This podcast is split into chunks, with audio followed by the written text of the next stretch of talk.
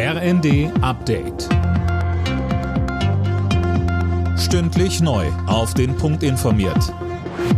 Ich bin Fabian Hoffmann. Guten Tag. Bahnkunden brauchen wieder starke Nerven. Die Lokführergewerkschaft GDL hat einen Megastreik angekündigt. Der soll in der Nacht zum Mittwoch beginnen und bis Montag kommender Woche gehen. Im Güterverkehr soll der Streik bereits morgen Abend losgehen. Das neueste Bahnangebot im Tarifstreit hat die GDL abgelehnt. Kritik kommt jetzt von Verkehrsminister Volker Wissing. Er sagt im ZDF. Ich finde, dass dieser Tarifkonflikt zunehmend destruktive Züge annimmt. Ich habe null Verständnis für diese Form der Tarifauseinandersetzung. Ich glaube auch nicht, dass Herr Wieselski sich und seiner Gewerkschaft mit diesem Stil einen Gefallen tut. Um die Zukunft des Deutschlandtickets geht es heute bei einem Treffen der Verkehrsminister von Bund und Ländern. Knackpunkt ist, wie es künftig finanziert werden soll. Einzelheiten von Dirk Justes. Laut Verkehrsunternehmen reicht das Geld nicht, um das Ticket für Bus und Bahn dauerhaft für 49 Euro monatlich anzubieten.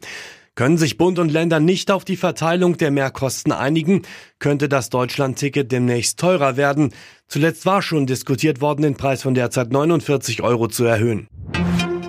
In ganz Deutschland haben am Wochenende wieder Hunderttausende Menschen gegen Rechtsextremismus und die AfD protestiert. Große Demos gab es etwa in Berlin, München und Leipzig. Vielerorts sind auch heute wieder Protestaktionen geplant.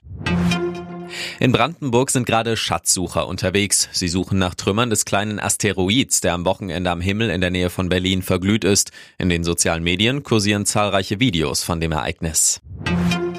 Verlieren verboten heißt es heute für Deutschland bei der Handball-Heim-EM. Um noch weiter im Rennen ums Viertelfinale zu bleiben, sollte das DHB-Team gegen Ungarn am besten gewinnen. Anwurf in Köln ist 20.30 Uhr.